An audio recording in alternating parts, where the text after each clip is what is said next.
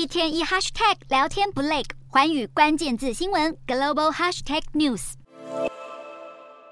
天安门事件周年舞台剧五月三十五日在台湾演出，剧名表达六四事件在中国集体记忆中消失的事实。而中正纪念堂也有举办公开场合的守灵活动，全球各地也都有尚未忘记的民众在海外纪念当年在中国为民主运动牺牲的人。而各国官方也在同一天，不畏中国国内的严厉审查制度，纷纷在中国社群媒体微博上上传悼念天安门事件受难者有关的天安门事件的贴文。驻中德国大使馆的官方账号上传了守灵用的蜡烛影片，据传不到十分钟就遭撤下。而英国驻中大使馆则是贴上了《人民日报》在事件当天的报纸头条。此外，加拿大、波兰、瑞典、荷兰等国大使馆账号也都发出隐含纪念天安门事件的贴文，而据一名学生的说法，中国国内也越来越多人意识到，中国政府并不如政治宣传所说，一心只为中国人福利着想。而今年遭中国大力打压言论自由的香港，今年无法举办公开活动，但仍然有不少勇敢的民众上街纪念而遭警察逮捕。香港警察表示，当天逮捕二十三名涉嫌破坏社会安宁的人士。世界各地在六月四日发生，就是为了证明言论自由是不畏威全的。